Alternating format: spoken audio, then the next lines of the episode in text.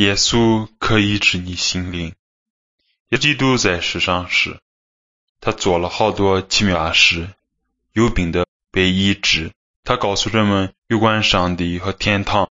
有一天，有一个瞎子坐在路旁，他因为眼睛瞎了而不能治好，非常伤心。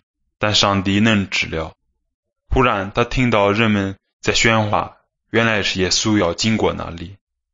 这瞎眼的曾听见过耶稣行奇迹，而他相信耶稣是上帝的儿子，因为只有上帝才能行奇迹。当人们靠近时，他喊叫着：“耶稣，耶稣，可怜可怜我吧！”耶稣伸手指他，从此他就可以看见了。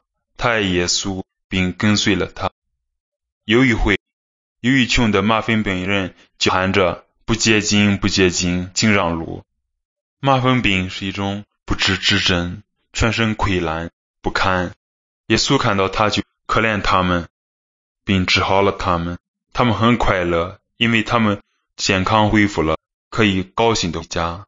但是他们竟忘了向耶稣道谢。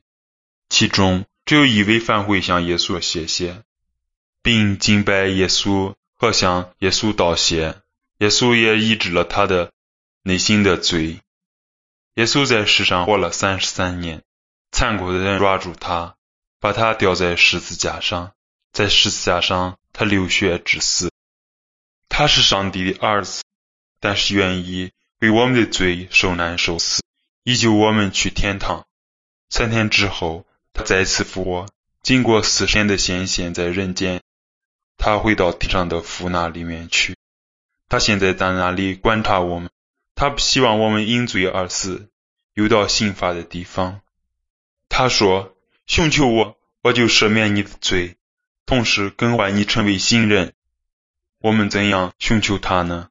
我们可以对他如此说：“亲爱的上帝，我是罪人，但对我的罪，我深深感到痛悔。我不做坏事了，请您除去我的罪，更换我的心为善的。奉靠耶稣基督的名，阿门。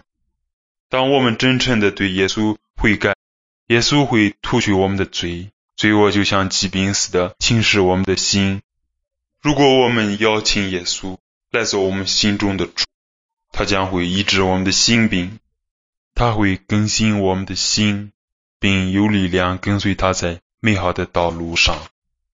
对耶稣说：“感谢你拯救我，感谢你医治我的心灵。”然后对他人述说耶稣为你所做的事。